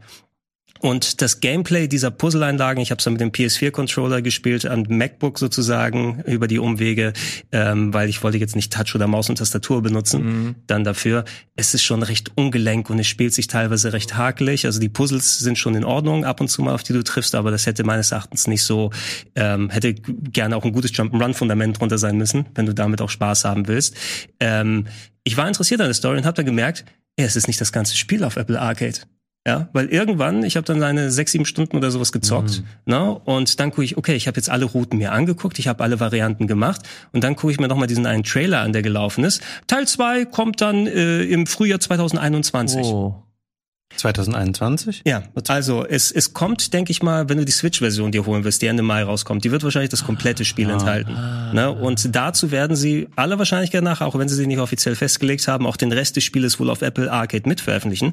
Aber da steht nichts davon, oder zumindest habe ich es nicht direkt gesehen, wenn du es bei Apple Arcade runterlädst. Da steht nicht World's End Club Teil 1 oder so. Und da war ich so ein bisschen angepisst, ne? weil ich gesagt habe, okay, jetzt habe ich mich reingearbeitet, jetzt äh, spielen wir es zu Ende oder sowas. Es geht nicht weiter. Nein, das ganze Spiel ist gar nicht drin. Krass, okay. Na, äh, es ist jetzt nicht so äh, ultra äh, super duper spannend für Leute, die eben Zero Escape und Danganronpa schon kennen. Ähm, also ich würde es jetzt nicht so per se empfehlen, aber mir hat schon Spaß genug gemacht und ich will schon gerne wissen, wie es weiter ausgeht. Und sind da wirklich auch die Leute von Zero Escape, also wie heißt der nochmal? Uchi Uchikoshi Der ist und da beteiligt. genau, ich glaube der Uchikoshi ist beteiligt und ich weiß nicht, wie der Danganronpa Autor heißt, der ist auch mit dabei. Also die beiden oder zumindest viele Leute, die aus beiden Umfeldern gekommen sind, die haben jetzt bei Tokyo Games eben diese ähm, die neue Firma aufgemacht. Death, äh, ja, Deathmarch Club hieß das Spiel in Japan oder World's End Club hier. Und es gab noch dieses Death Come True, was eine japanische FMV-Visual Novel gewesen ist, die sie vor Ja. einiger Zeit auf der Switch rausgebracht haben, die ich aber auch noch nicht jetzt gespielt habe. Ich vertraue denen eigentlich grundsätzlich, dass sie immer dann so ein, d- dass ich auf jeden Fall ihre Spiele mal ausprobieren werde. World's End Club würde ich insgesamt von dem, was ich bisher gespielt habe, ähm, du kommst besser rein, wenn du dich mit den Unzulänglichkeiten dann äh, abfindest, dass das Gameplay-Fundament nicht so geil ist, was da drunter liegt, und das Charakterdesign gewöhnungsbedürftig mit seinen knuffigen Das Figuren. sehr diplomatisch ausgedrückt, weil ich frage nämlich auch, weil die Zero Escape Spiele waren, die sind ja wirklich teilweise schon alt jetzt und hat glaube ich auf dem DS begonnen und die waren immer sehr sehr schön, aber das eben sorry ist leider echt kein schöner Artstyle. Es sieht wirklich auch billig aus. Also Irgend- irgendein- wenig anfangen. Irgendeinen berühmten Manga-Zeichner, glaube ich, haben sich dazu geholt. Und ja, da ist schon Aufwand drin, aber ich bin auch eher bei den eher realistischen Sachen von Zero Escape oder wenn dann dieser dieses ultra abgedrehte Comic-Styling von Danganronpa, was dann einfach so alles auf ähm, auf elf hochgedreht hat sozusagen, was die, die Charakterisierung und die, den Look der Figuren und die Art dann dargestellt hat. Und dafür ist es teilweise so ein bisschen zu ordinär. Es hat aber seine Momente auf jeden Fall. Ich denk mal, wenn ich jetzt über meine interne leichte Wut hinweggekommen bin, ich habe jetzt nicht nochmal den Nerv, die Switch-Version dann weiterzumachen, aber ich hoffe, dass äh, Apple Arcade läuft den Monat dann noch, ähm, dass ich dann Ja. zumindest den nächsten Part da fertig machen kann, wenn er dafür rauskommt. Darf ich noch mal kurz hier eine Zwischenfrage jetzt stellen? Gerne. Die nicht richtig was mit der Visual Novel zu tun hat oder mit dem World's End Club, aber ähm, wie ist denn generell so dein Eindruck gewesen, Gregor? Weil ich habe auch Apple Arcade, weil ich ähm, habe Apple One und da ist es ein Teil von. Ich habe aber immer da gewartet, bis eben, es gibt ja jetzt ein neues iOS und macOS Update, wo du halt offiziell die ganzen Controller auch benutzen kannst äh, mit den Geräten und wollte mich da jetzt auch mal beschäftigen. Würdest du sagen, das lohnt sich? Also hast du viel unter den ungefähr, ich glaube, es sind ja so 150 Spiele ähm, gefunden, was dir dazu sagt? Ja, also viel war da für mich nicht dabei und ich habe jetzt auch nicht ultra viele Spiele ausprobiert, weil ich mit World's End Club, Fantasian und Fantasian beschäftigt war. Ich habe mir noch dieses Golfspiel runtergeladen, glaube ich, von Clap Clap Hands? Hands, weil ich es mir mal angucken wollte. Das Ding war ja für mich im Speziellen, da ich ja kein iPhone habe oder ein hochmotorisiertes iPad, das ist nur ein altes, lappriges hier MacBook Air. Ähm, ich hatte das erste Mal, wo ich es vor ein paar Monaten probiert habe, so Performance-Probleme. So manche der Spiele, dieses ähm, Metroidvania von Capcom, was Unterwasserspiel, das ist überhaupt nicht gut gelaufen drauf. Ich konnte das mit den Controllern nicht richtig einrichten. Ähm, ich hatte zumindest mit den Controllern keine Probleme jetzt. Ich konnte meinen PS4-Pad mit Bluetooth synken und es wurde original erkannt und ich konnte alles damit machen. Ähm, entweder am äh, MacBook Monitor spielen oder mit einem HDMI-Out am Fernseher, wobei du limitierte Einstellmöglichkeiten in den Spielen gefühlt hattest. Ich glaube, es hängt wieder von Game zu Game dann ab, aber manche der Spiele konnte ich dann irgendwie nur in 4K at 30 laufen lassen und dann war das Standbildshow. Ne, ähm, was ich gemerkt habe, zumindest wenn wir auf Fantasian rübergehen, ähm, das lief recht gut bei mir in 720p. Ja.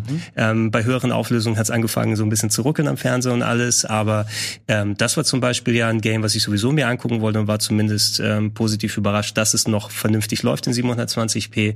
Das ist ja das Hironobu Sakaguchi-Spiel, ähm, was ähm, die, die Hintergrundgrafik, es sieht so ein bisschen aus wie die alten Final Fantasies, aber die Hintergründe sind alle so aus, aus Papercraft irgendwie gemacht worden, aus, ab- aus Pappmaché und abgefilmt, damit du diesen Diorama-Look hast. Und du siehst dabei Kameraschwenks, da wird so ein bisschen so eine Art Wish-Move gemacht, damit du in die nächste Location rankommst.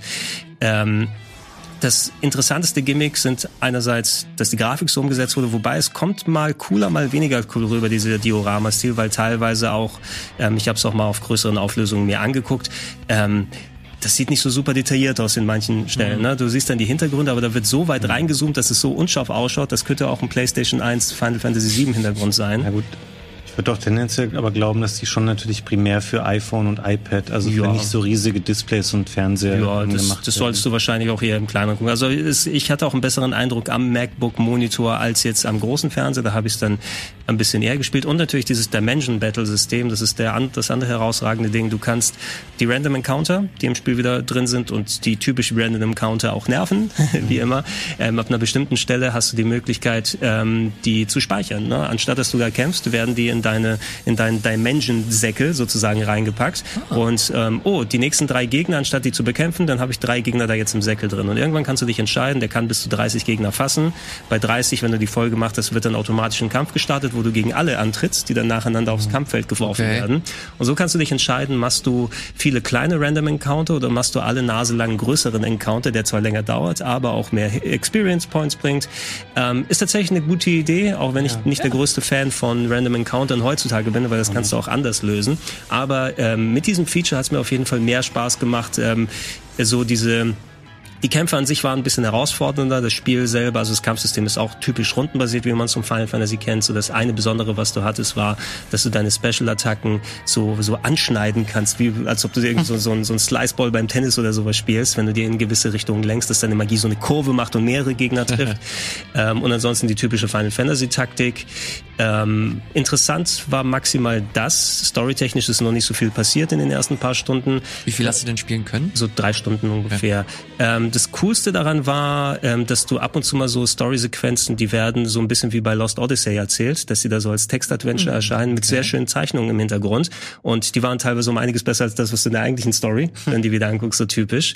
Ähm, die habe ich ab und zu mal genossen. Ich glaube, du musst aber auch schon Hardcore-Fan vom Genre sein, weil es dich jetzt nicht abseits vom Diorama-Look und diesem Dimension-System, das in dem Sachen, dass das Fan, die Fans des Genres zu schätzen wissen, dass es ein bisschen was anderes macht. Ansonsten ist es aber ein sehr ordinäres und in den ersten drei Stunden noch storytechnisch und charaktertechnisch nicht besonders spannendes Spiel bisher mhm. gewesen. Ich werde es noch weiter zocken, solange mein Monat Apple Arcade jetzt noch hält, immer wieder mal. Und ich kann schon absehen, die Gegner-Encounter werden kniffliger. Das ist für mich eigentlich auch immer ganz wichtig, dass du nicht dann so einfach durchballerst durch die Gegner, sondern nochmal anspruchsvolle Bosse oder sowas mit drin kommen und da sind teilweise auch ein paar schöne Designs mit dabei, äh, gerade was die Polygonfiguren und so weiter angeht. Äh, mal gucken. Ne? Okay. Fabian, ist das ein Spiel, das dich noch irgendwie großartig interessiert? Ja, auf jeden Fall. Ähm, wie ich eben schon sagte, ich würde da jetzt mal mehr einsteigen, jetzt wo ich die Möglichkeit habe, ähm, mit den Updates, dass die Controller sich da leichter ja. verbinden lassen mit den Systemen. Ich bin mir nicht ganz sicher, ob ich dann mein ähm, MacBook dafür hernehmen würde. Es ist neuer. Ähm, wahrscheinlich würde das ganz gut gehen. Das iPhone ist mir tendenziell wahrscheinlich ein bisschen klein. Ähm, mhm. Ich glaube, ich könnte mir fast vorstellen, so wenn ich Apple Arcade Lust hätte, mich da in die Spiele ähm, stärker reinzustürzen, ob man nicht da doch nochmal so ein Tablet oder sowas ausprobieren müsste. Ja. Jetzt habe ich nur gerade kein aktuelles iPad, aber ich will da schon mal dem irgendwie eine Chance geben. Ich bin ja mittlerweile echt ein Fan von solchen Abo-Sachen wie dem Game Pass und solchen Sachen. Mhm. Ähm, will da ganz gerne mal reinschauen. Ansonsten habe ich aber, also vielleicht habe ich auch nicht alles gesehen, aber ich habe nicht besonders viel gefunden, wo ich gesagt hätte, das lohnt sich für mich jetzt nochmal aus Apple Arcade für meinen Spielegeschmack, mir da was runterzuladen. Ich hätte doch gerne mal mehr Japanisch, mehr Visual Novel Kram oder sowas gehabt, was was das, was ich seit längerer Zeit mal spielen möchte, aber da glaube ich brauchst du ein iPhone 3, weil auf den größeren Versionen läuft es nicht. Da gab es mal eine schöne Visual Novels namens äh, Banshees Last Cry, die vor vielen Jahren umgesetzt wurde, Kamaitaki no, wie auch immer, das war eine Super Nintendo Visual Novel, die einmal umgesetzt wurde für mhm. äh, iPhones und die nicht aktualisiert wurde mit den neueren iOS-Versionen und die du zwar immer noch holen kannst, aber die nur auf irgendwelchen uralten iOS 3-Geräten oder so funktioniert. Und leider sowas würde ich gerne spielen. Echt sehr verbreitet im Mobile-Bereich, dass Spiele einfach dann irgendwann so abandoned werden. Ich habe ja. so viele Spiele in den ersten iPhone-Jahren gekauft, wo ich immer dachte, oh, geil, hier ein neues Sonic, da ein Mega Man und so. Und dann guckst du mal drei Jahre später und dann sind sind die alle halt nicht mehr geupdatet, laufen nicht mehr auf iOS. Also da verballerst du echt viel Geld in Sachen, die irgendwann nicht mehr gehen. Deswegen finde ich es da fast noch attraktiver zu sagen, okay, du hast halt so ein Abo-Ding, wo irgendjemand kuratiert, dass diese Spiele noch laufen. Am Anfang hat man ja wirklich für Handyspiele dann irgendwie auch ein, zwei Euro ausgegeben, wo du wusstest, okay, in ein paar Jahren ist das ja. ähm, einfach hinfällig, was auch nicht schlimm war, aber ich finde so die Lösung dann schon besser. Ich gucke mir auch gerade hier die, äh, die Liste an mit den aktuellen Apple Arcade Sachen. Da sind ein paar richtig schöne Dinger mit dabei. Das neue Platinum Games ist ja, äh, das neue Platinum Games Spiel ist da auch mit da, mit dabei. Äh, haben sie ja quasi so Stealth released, kam aus dem Nichts. Dann hast du hier The Last Campfire noch drin, das simultan für die Switch rausgekommen ist. Das neue Spiel von den No Man's Sky machen, das echt cool ist. Äh, The Pathless hast du hier unten, das kam für die PS5 anfangs raus. Ah, stimmt. Ähm, das gibt's Was, mittlerweile aber auch. SpongeBob Burgerjagd? Ey, SpongeBob Burger bin ich auch mit am Start. Monument Valley Plus, äh, Oceanhorn 2. Also da sind ein paar schon schöne, schöne Sachen mit dabei. Und ich glaube, wie teuer ist das? Äh, sechs Euro oder so? Ja, ich habe halt 4,99 oder du hast dieses andere Genau, ich habe dieses One bei mir, es wird es preislich keinen großen Unterschied machen, weil ich noch Music nutze und halt auch die Cloud-Sachen.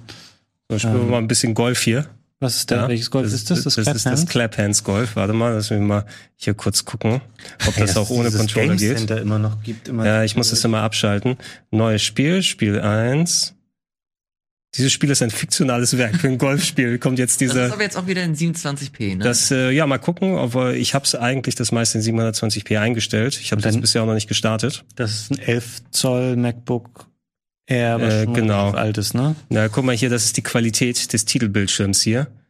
Da hat man auf jeden Fall schon mal viel Spaß, ne? Warum da so ein Star Wars Crawl ist, weiß ich jetzt auch nicht. Ja, okay. Aber man sieht gleich, dass es, ähm, also man sieht den Entwickler gleich am Stil. Ja, äh, Fantasian sah vergleichsweise gut aus. Also das äh, World Dance Club ist nicht so geil gelaufen eben. Also ich musste dann schon sehr runterdrehen in den Grafik-Settings. Ähm, hier die, oh, wenn du mal hier guckst, Fabian, also die Auflösung von den einzelnen Buttons ist nicht die geilste Hm, unbedingt. stimmt. Kann ich hier Auflösung mal hochdrehen? Mal gucken. Nee, ich kann einstellen, ob ich Links- oder Rechtshänder beim Spielen bin, sonst nichts. Okay, ja, ich probier's noch mal aus und check dann mal. Alles klar, dann kannst du uns gerne die äh, nächsten Wochen mehr zu berichten. Ich würde gerne jetzt zu einem Thema kommen, das äh, wieder relativ aktuell ist. Darf ich noch mal kurz sagen, dass ich Returnal durchgespielt habe? Ach stimmt, ja, sorry, kurz- das habe kurz- ich kurz reinwerfen. Das, das habe ich vergessen. Ähm, wir haben jetzt zum dritten Mal eine Folge Returnal drin, aber jetzt komm, jetzt kannst Nein, du ich noch mal will, ich will nur kurz sagen, ich habe mich doch noch mal gespielt. Ich habe mich doch noch mal äh, da dran gesetzt letzte Woche und komm, probieren wir den Endboss noch einmal und ich habe ihn dann geschlagen. Das ist schön. Zwar ist das Spiel noch nicht zu 100% zu Ende, weil du kannst natürlich noch weiterspielen und mehr Sachen machen für das äh, True Ending, wenn du da dich noch mal äh, dran setzen möchtest. Aber ich bin, also es ist sowieso so ein kleiner Stein von der Seele gefallen, wo man endlich mal diesen, diesen Brocken dann weg hat. Ich, manchmal, wenn ich so Spiele spiele, dann denke ich immer, Fabian wird dieses Spiel hassen. Richtig, richtig doll hassen. Das habe ich nur bei so einigen Spielen. Bei Returnal musste ich tatsächlich sofort dran denken. Jetzt finde ich sehr interessant, dass du durchaus Ambitionen zeigst gerade, dass du dieses Spiel spielen möchtest, Fabian. Ja, ich, äh, ich verschwende halt nicht gern Zeit beim Spielen, aber nachdem ich Nicht jetzt ähm, Neo 2 sagen würde, relativ souverän gemeistert habe irgendwann, ähm, bin ich, ich habe auf jeden Fall Bock, das hier noch zu spielen. Ich dachte ähm, über Monate hinweg, dass es eher so eine Art Dead Space Spiel würde und dass es jetzt sowas ist, äh, was es eben ist, ähm, macht mich eigentlich schon an, aber ich würde mich jetzt, ich habe gerade wenig Zeit und ich glaube, es ist kein Spiel, was sich lohnt, wenn man jetzt äh, mal so 20 Minuten hat zwischendurch, ähm, weil du kannst ja auch nicht immer speichern, ne? Du musst dich wahrscheinlich schon mal so mindestens ein, zwei, drei Stunden da ransetzen und dafür hatte ich jetzt eben noch Resident Evil vorher. Aber ähm, ich will das auf jeden Fall noch spielen. Ja, da gab es ja auch einigen Ärger in den letzten Wochen wegen eben dieser Möglichkeit, nicht zwischendurch einen Run zu speichern, wenn Leute unterwegs sind, weil dann hat sich die PS5 abgedatet und mittendrin den, das Spiel Ja. natürlich nochmal neu gestartet. Oder es gab zwischendurch einen Save, der, äh, ein, ein Patch, der den Save zerschossen hat, den sie nochmal kurzfristig aktualisiert haben, was also wenn mein Save weg gewesen wäre, ich hätte das nie wieder angefasst. Ne? Kann ich mir vorstellen. Hätte ich dann nicht nochmal gemacht. Ich bin ganz froh, weil trotz der verschwendeten Zeit in Anführungsstrichen, ich war jetzt bei etwas 30 plus Stunden eben, mit insgesamt wie viel ich dafür gebraucht habe. Und Das hat dir doch trotzdem Bock gemacht. ja, ja, klar, natürlich. Sonst hätte ich mich da nicht so, so investiert, vor allem weil du dann, ich, ich habe mich motiviert genug gefühlt und es ist eben auch so ein schönes Häkchen, was man dahinter machen kann, dass du selbst so ein hartes Spiel dann wie Returnal abgeschlossen hast. Äh, eine Sache, die ich gehofft habe, ist so ein bisschen, okay, ich mag so, so Postgame-Sachen zu machen bei solchen Spielen. Jetzt hast du coole Waffen und jetzt kannst du mal in ältere Gebiete gehen und dann mal richtig aufräumen und so weiter. Der Schwierigkeitsgrad wird auch in älteren Gebieten hochgehalten. Oh, echt? Ja, es ist nicht so, dass du jetzt kommst, jetzt habe ich das geile Equipment und gehe jetzt wieder zurück Mhm. und mach das, aber deine Skills nimmst du immerhin mit, sodass es leichter geht. Ich habe sehr oft gelesen, dass das Spiel halt noch lange nicht vorbei ist, wenn die ersten Credits laufen, weil du halt super viel äh, Postgame noch hast. Aber ähm, kann ich sehr gut nachvollziehen, wenn man sagt, okay, das Spiel ist einmal durch und jetzt ist es auch gut, vor allem wenn es so ähm, demanding ist wie wie Returnal. Ich hab's äh, noch nicht durch, bin im dritten Gebiet immer noch. Hab's noch nicht bis zum dritten Boss geschafft, aber ich weiß auf jeden Fall, dass ich weitermachen möchte, auch wenn ich stellenweise das Gefühl habe, ich werde dieses Spiel nie wieder anfassen, wenn du halt einen Zwei-Stunden-Run Ja, wenn man so. ähm, rausgeschmissen wirst aus dem. Aber ich erwische mich auch immer wieder dabei, wie ich mir am nächsten Tag denke, ja doch, ich habe wieder Bock äh, zu spielen, weil das Gameplay halt einfach überragend ist. Macht einfach richtig viel Spaß. Das ist ähm, so ein ganz individuelles Gefühl, finde ich, was diese Art von Spielen in einem so auslösen können, weil ich habe das, ich spiele alle Jubeljahre immer noch mal ein bisschen Dead Cells weiter, weil das mhm. ähm, habe ich auf mittlerweile echt vielen Plattformen schon gespielt, mal auf Switch und PC und Playstation. Mittlerweile habe ich es auf der Xbox, weil es auch im Game Pass war. Und dann bin ich da dran und denke mir während dieses Runs jedes Mal wieder, boah, ist schon ein hammergeiles Spiel, wie viel Bock das wieder macht. Ich werde mich da jetzt richtig mal jeden Abend dran setzen. Dann spielst du 43 Minuten, stirbst und denkst, oh nee, fuck, du wieder herunterfallen, wieder von vorne anfangen, mach sofort aus und fass es eine Woche nicht mehr an. Das ist echt so, schießt so hoch, die Begeisterung daran und dann ist ja. sofort wieder der Abfall komplett auf Null und ich sitze da wie so ein, fühle mich wie so ein Vollidiot, der einfach wieder eine Stunde in ein Spiel investiert hat, was er schon 100 Stunden gespielt hat vorher. Ja, das wird aber genauso bei Returnal auch sein. Da kannst du dich auf jeden Fall drauf einstellen. Das kenne ich noch nicht. Ich habe da schon mal Bock drauf reinzugucken. Ich würde dir auch auf jeden Fall empfehlen, wenn du die Möglichkeit hast, ähm, spiel das. Ist ein, ist ein cooles Spiel für die, für die PS5. Aber äh, kommen wir jetzt äh, zu den etwas äh, interessanteren News, die letzte Woche stattgefunden haben. Und die letzte Woche, die stand ganz im Zeichen dieses großen Epic versus Apple äh, Beefs. Ich weiß nicht, habt ihr da irgendwas von mitbekommen? Ähm, das, ich habe das Gefühl, dass die Berichterstattung zu diesem Thema mega verwässert ist mittlerweile, mhm. weil du auf Twitter sieben Threads irgendwo hast von Leuten, die das halt wirklich hardcore covern. Auf den Seiten, auf irgendwelchen Videospielseiten oder auf Mainstream-Seiten wird immer mal wieder hier ein paar Versatzstücke genommen. Ich finde es persönlich super schwierig, das äh, so nachzuvollziehen. Hab hier so ein paar Punkte äh, mitgenommen, über die ich äh, sprechen wollte. Aber jetzt ganz kurz zu euch, habt ihr das irgendwie grob mitbekommen? Ja, ich höre auch mal nur so ausgerissene Geschichten. Ich habe heute Morgen irgendwas gelesen, dass einer dem anderen gerade vorwirft, ähm, da ist irgendwas mit pornografischen Inhalten oder so. Aber ich kenne die Details nicht, weil ich dann nur die Headline äh, lesen konnte. Und mit ich habe das Gefühl, das ist so eine krasse Schlammschlacht einfach mittlerweile. Ja.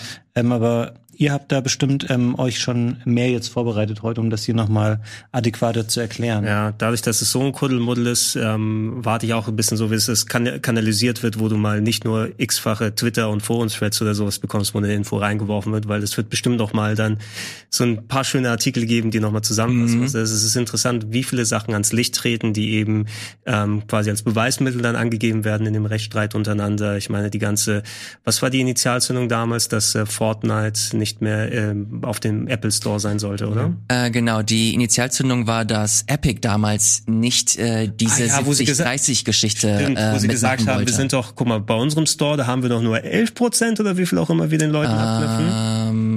Anteil, Anteil? 88 Prozent. Äh, also auf, auf, auf jeden Fall weniger, äh, mehr Anteil für die Entwickler und weniger für uns. Und ja. Apple, das geht ja so nicht, dass wir so viel für euch abrücken müssen, wenn wir das im Apple Store haben, Fortnite.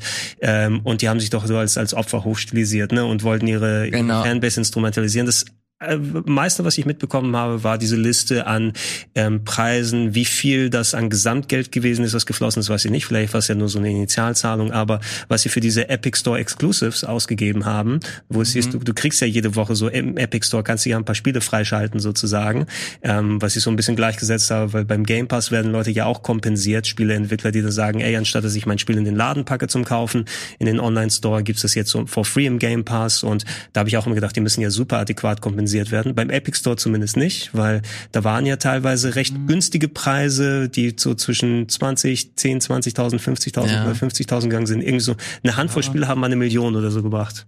Okay. Gerne. Ich ähm, finde ich auch. Es war super interessant, weil das hattest du, Ilias, ja auch mal intern in der Redaktionsgruppe geteilt, als diese Tabelle mit den Zahlen rauskam. Finde es schwierig, da eine pauschale Aussage zu, zu machen, weil die Preise waren tendenziell natürlich niedrig. Allerdings muss man fairerweise auch sagen, dass es schon wirklich alte Spiele waren, die wahrscheinlich mhm. nicht mehr viel kommerziellen ähm, Wert in sich hatten, weil sie nicht mehr viele Verkäufe erzielen. Und natürlich ist es auch so, wenn du jetzt einen Du nimmst ein Spiel von einem Indie-Studio, an dem zwei Leute gearbeitet haben, da würde ich das unterschiedlich bewerten, wenn die dafür 200.000 Dollar bekommen, als wenn ein Team aus 30 Leuten für das Spiel 300.000 Dollar bekommt. Also das hängt immer auch davon ab. Die werden sicherlich da auch äh, verhandelt haben mit Leuten und ich glaube, dass da Leute bereit waren und gesagt haben, klar könnt ihr mein fünf Jahre altes Spiel haben, wenn ich dafür 70.000 Euro oder Dollar auf mein Konto bekomme, ist das doch super cool, weil das Spiel verkauft sonst nur noch sieben Exemplare im Monat.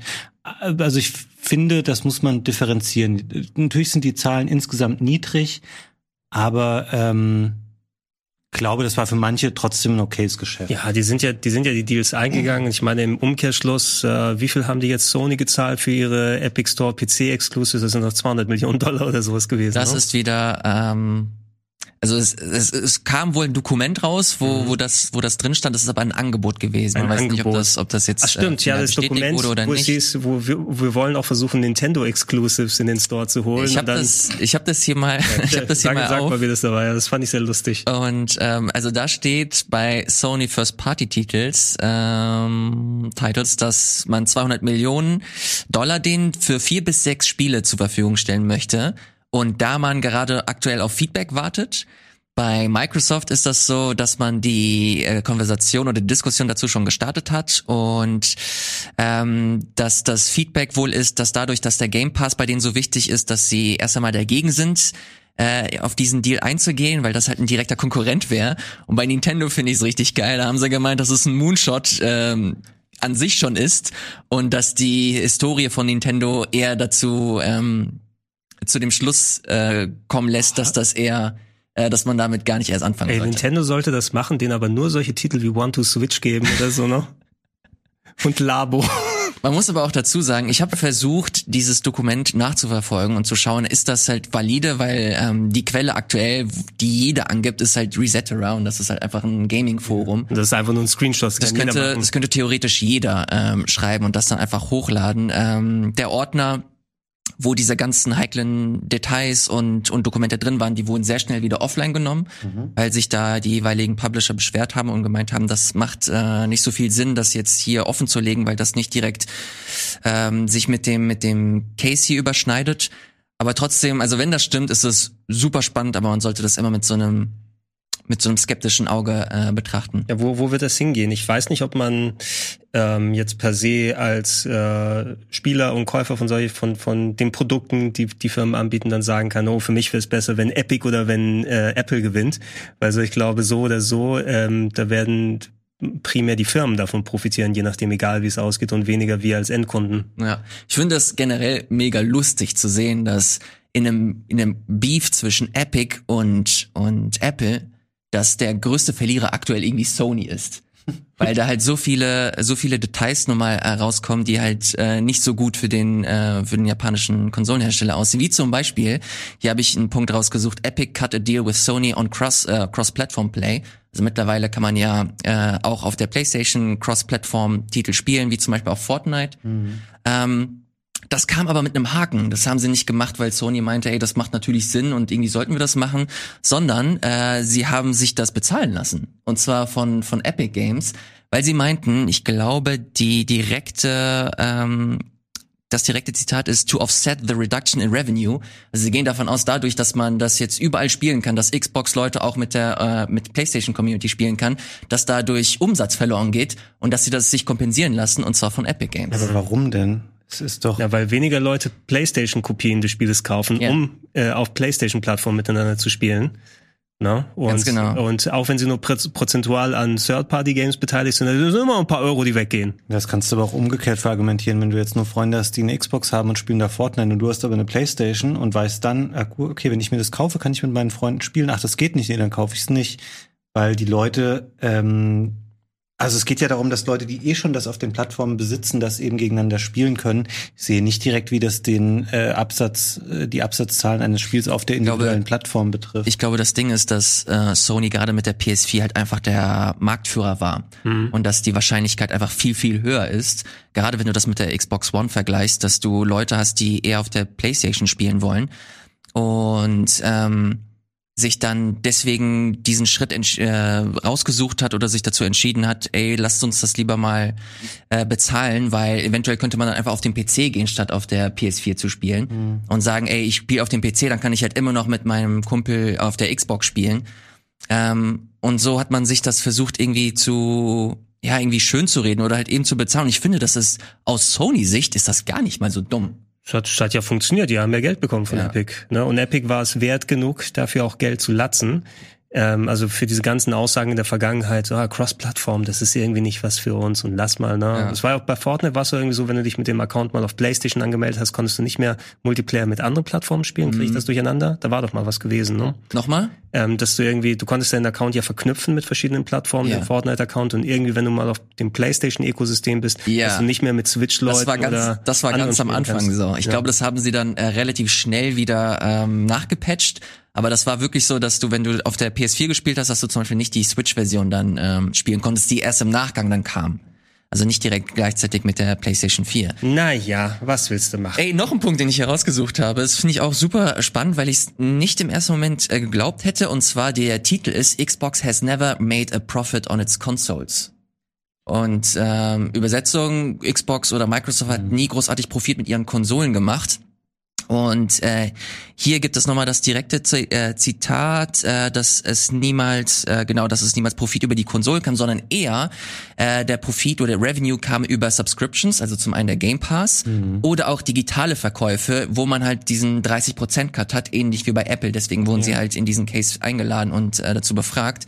Ähm, Finde ich krass, ehrlich gesagt. Ich weiß ehrlich gesagt nicht, ob das immer noch so ist, vor allem mit der Xbox Series S, ob sie da versuchen, das so zu handhaben, dass das äh, zumindest etwas wirtschaftlich ist.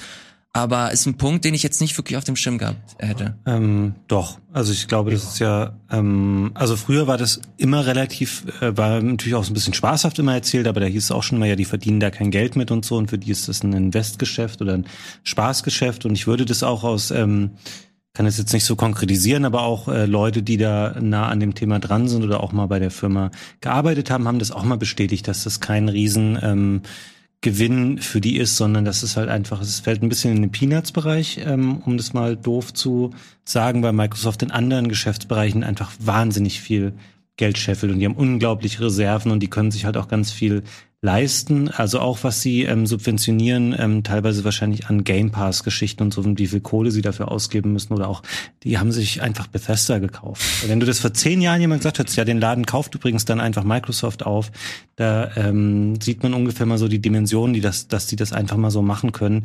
Die wollen da halt gerne stattfinden in diesem Markt und wenn sie den Game Pass da etablieren, ähm, schön und gut und wenn das auch noch wachsen kann, aber das ist schon immer ein Zuschussgeschäft gewesen in einem mehr oder weniger großen Umfang und die haben äh, längst jetzt, glaube ich, nicht den Turnaround geschafft von dem sehr, sehr schwierigen Start, den die Xbox One-Generation hatte, das jetzt wieder umzukehren. Die machen meiner Meinung nach sehr viel richtig, ähm, was ihre Softwarepläne angeht oder die Art und Weise, wie sie sich aufgestellt haben oder jetzt auch ähm, keine Ahnung, äh, gerade äh, habe ich die Mail bekommen, dass ich jetzt auf meinem PC im Browser oder auf meinem iPhone halt auch dieses Remote Play irgendwie machen kann und meine äh, Library da drauf streamen kann. Da sind die sehr progressiv, sehr offen. Aber ähm, bis Microsoft da wirklich, glaube ich, signifikant Geld verdient, dauert es noch ein bisschen. Ja, also ich, wenn sie selbst mit der 360 kein Geld verdient haben, was ja mit Abstand die erfolgreichste Konsole war, dann werden sie es nicht mit der One gemacht haben und auch nicht mit den Series-Geräten, was jetzt auch noch zu neu ist. Ich weiß, weil ich mich kürzlich nochmal damit beschäftigt habe, die ganz allererste Xbox hat, glaube ich, vier Milliarden Miese gemacht. Ja, und ähm, das mit, da kannst du noch so viele Dead or Alive 3 Beachvolleyball dann verkaufen. Das wirst du nicht irgendwie dann wieder wieder dann umkehren. Und ähm, Microsoft, für die ist es ja eh eine Sache, wo sie seit Jahren versuchen, das eher wie so eine Art trojanisches Pferd zu sehen. Deshalb war diese ganze Xbox One TV, TV, TV-Geschichte, weil jetzt sind Set-Top-Boxen das Richtige und lass uns gucken, wie wir da das Ökosystem über uns da aufbauen lassen, wo die Leute dann ihre Unterhaltung dann mitbekommen. Und äh, ich meine, der Game Pass ist der beste Versuch, den sie seit einiger Zeit haben. Ähm, da siehst du auch daran, dass die das ja auch über den PC dann weiterhin machen, dass du nicht nur auf Xbox-Plattformen ähm, dann limitiert bist. Was mir auch zum Beispiel wundert, korrigiert mich da gerne, ähm, ich meine gelesen zu haben, xCloud zum Beispiel, das kannst du nicht auf einer Xbox spielen. Ne? Wenn du xCloud-Streaming machst, kannst du es nur über iPhone momentan oder zumindest über Handys irgendwie machen, aber nicht, dass du auf der Xbox äh, irgendwie einen xCloud-Client dir runterlädst und dort Xbox-Spiele drauf streamst, was auch irgendwie so ist. Da die sind die Prioritäten anders gelegt. Ne? Wenn es dann irgendwie klappt und funktioniert und die Leute dann froh sind mit ihren Xboxen, das ist ja schön und gut. Aber für uns ist wichtig, lass uns irgendwie kommen, wie wir dann den, den Fuß in die Tür bekommen. Und das mag noch so viel Geld kosten. Irgendwann wird vielleicht auch der Moment kommen, wo sie sagen, hey, jetzt ist das aber so viel Verlustgeschäft, dass es sich nicht mehr lohnt, dass sie dann auch sagen, wir werfen es ab. Aber Microsoft hat in den letzten 20 Jahren das Gegenteil bewiesen, dass die immer weiter reinbuttern und es trotzdem probieren. Andere Leute hätten einfach nicht so große Kriegskassen gehabt, um sich da immer dann durchzuwursteln. Selbst so jemand wie Nintendo, ne, die gerade Rekordergebnisse mit der Switch gemacht haben. Ich glaube, die haben ihr ertragreichstes Jahr überhaupt gehabt in ihrer mhm. Geschichte, trotz Game Boy, trotz äh, Nintendo Wii-Jahren zum Beispiel. Und die waren ja kurz vorm Ende mit der Wii U, ne, weil das die Einnahmen so hat runterbrechen lassen, ne, dass denen die, die Shareholder dann aufs, aufs Dach gestiegen sind.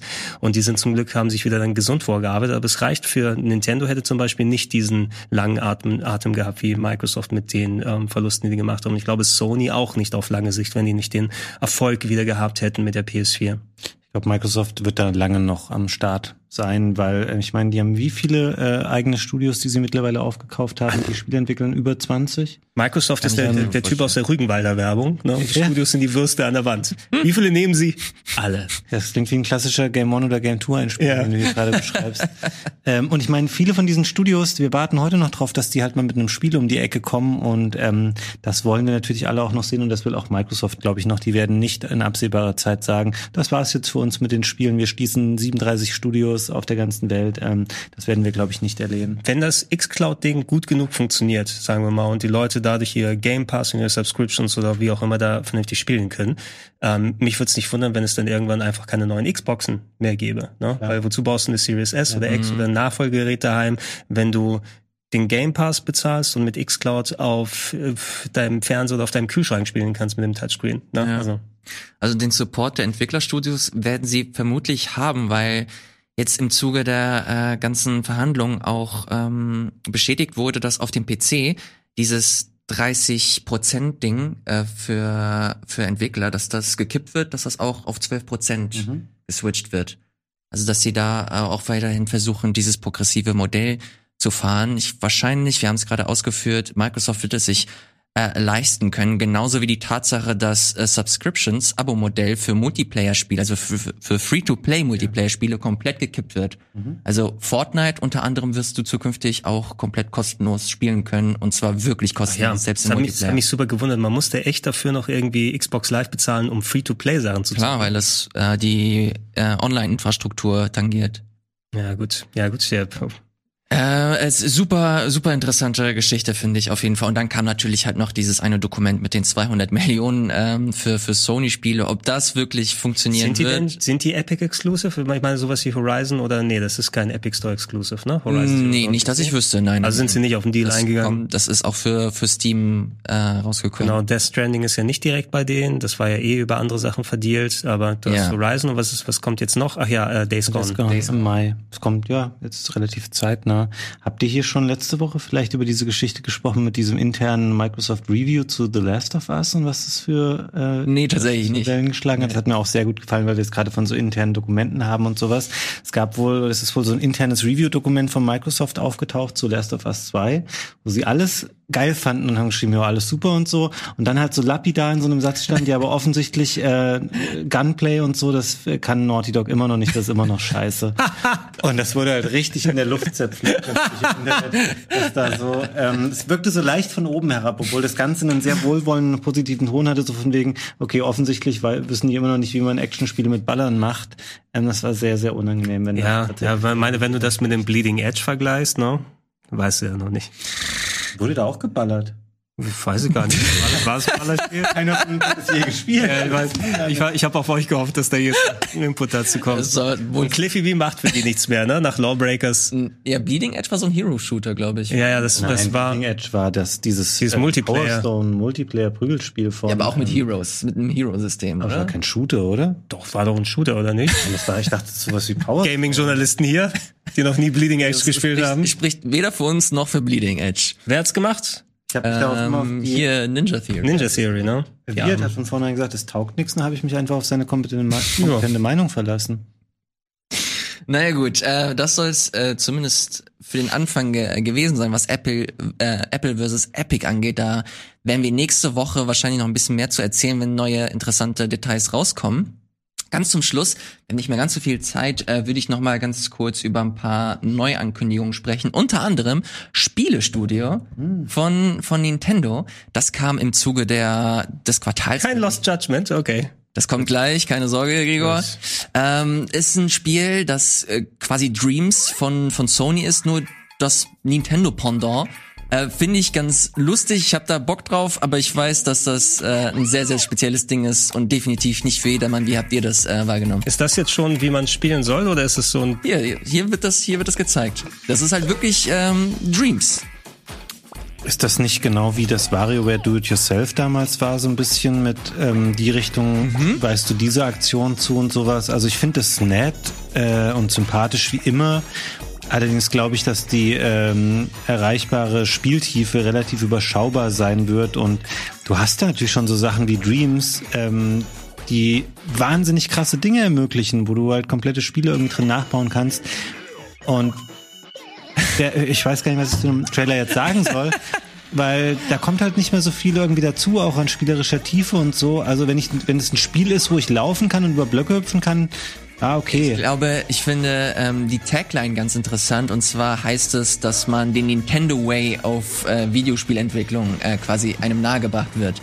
Und ähm, dass du es halt so quasi ein bisschen guided sein wird, also dass du verschiedene Videos haben wirst, wo du halt in Tutorials beigebracht bekommst, wie du interessante Spiele machst. Und zwar so, wie es äh, sich Nintendo vorstellt.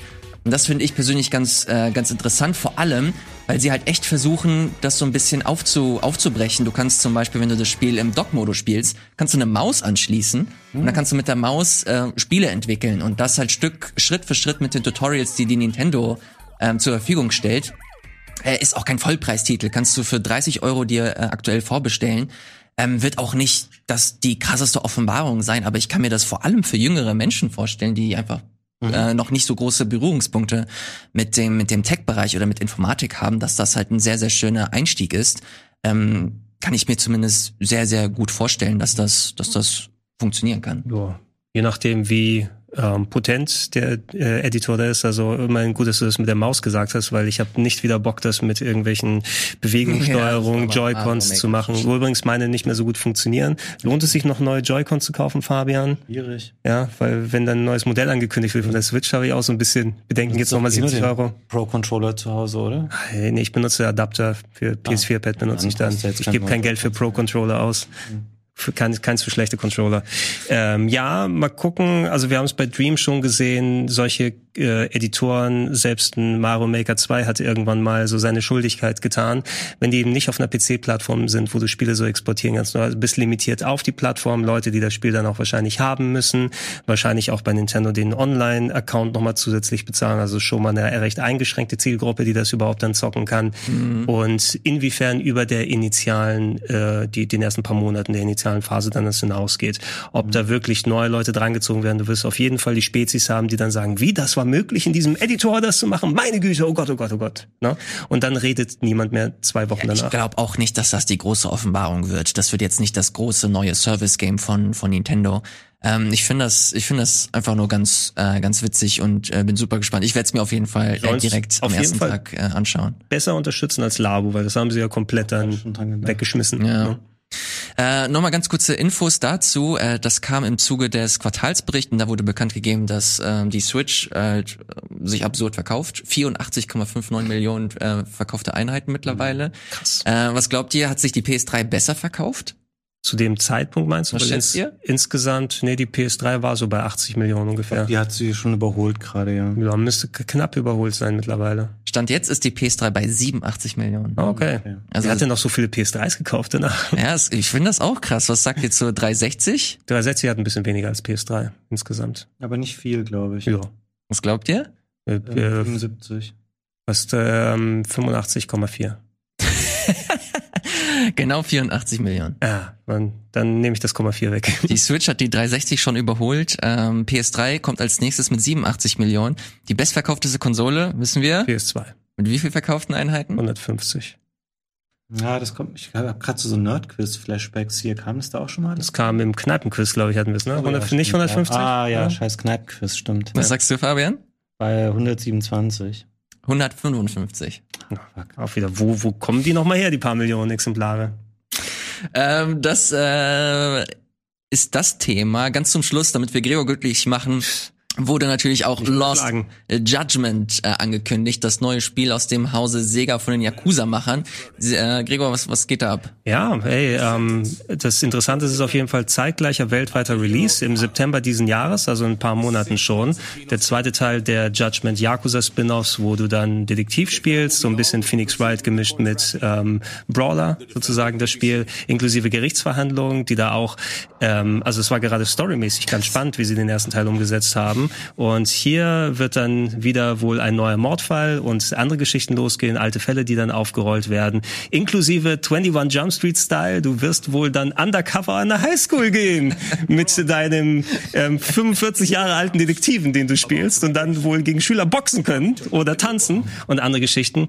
Ähm, ich freue mich sehr. Ich mochte das erste Judgment, hatten wir ja nochmal ausgeführt, gerade die PS5-Version oder die Next-Gen-Version sozusagen rausgekommen ähm, in 60 Frames und ähm, das ist überhaupt so mal ein Titel ist, der komplett weltweit gleichzeitig mit allen Lokalisationen rauskommt, also auch deutsche Text oder englische Sprachausgabe.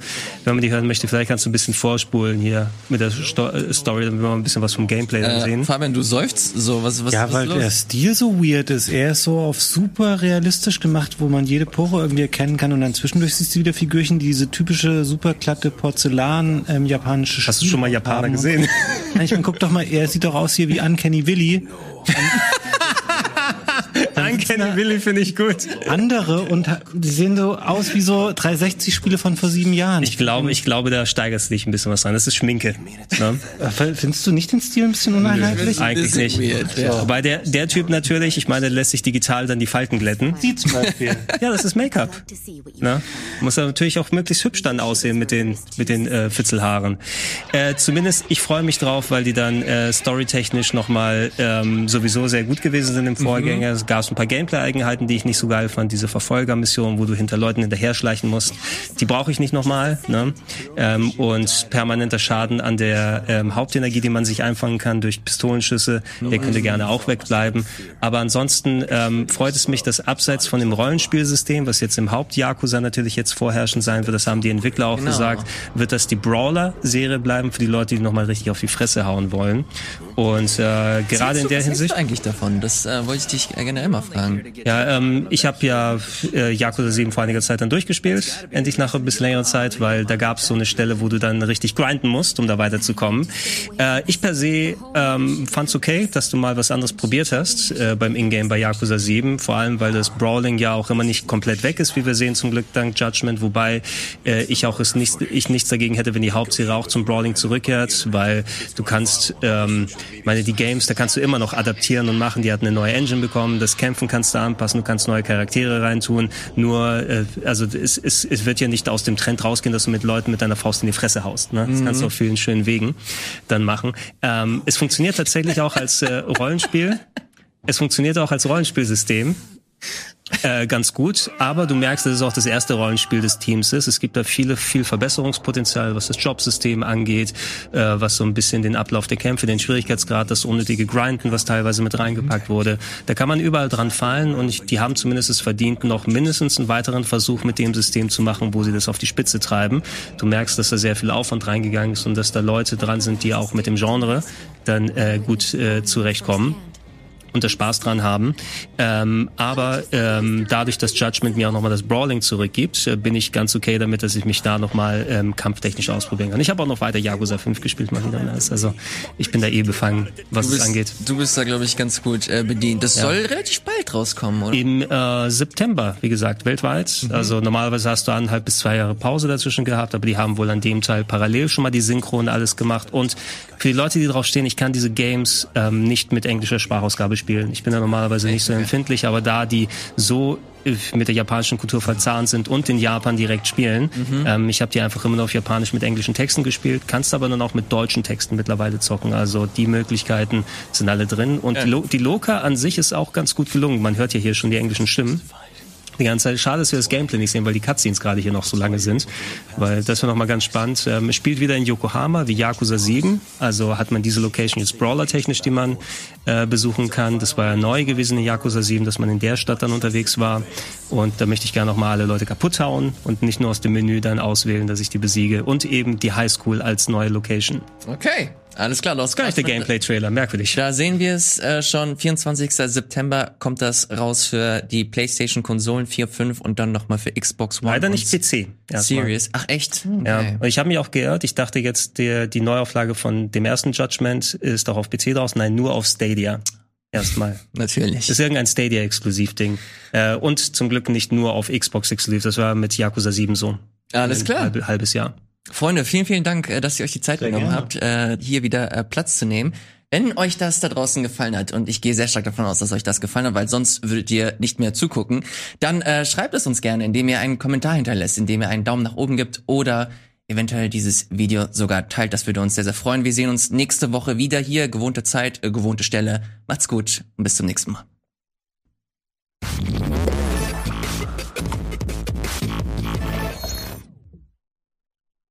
Diese Folge Game Talk wurde dir präsentiert von der neuen Vodafone Giga Kombi. Zusammen und schlagbar.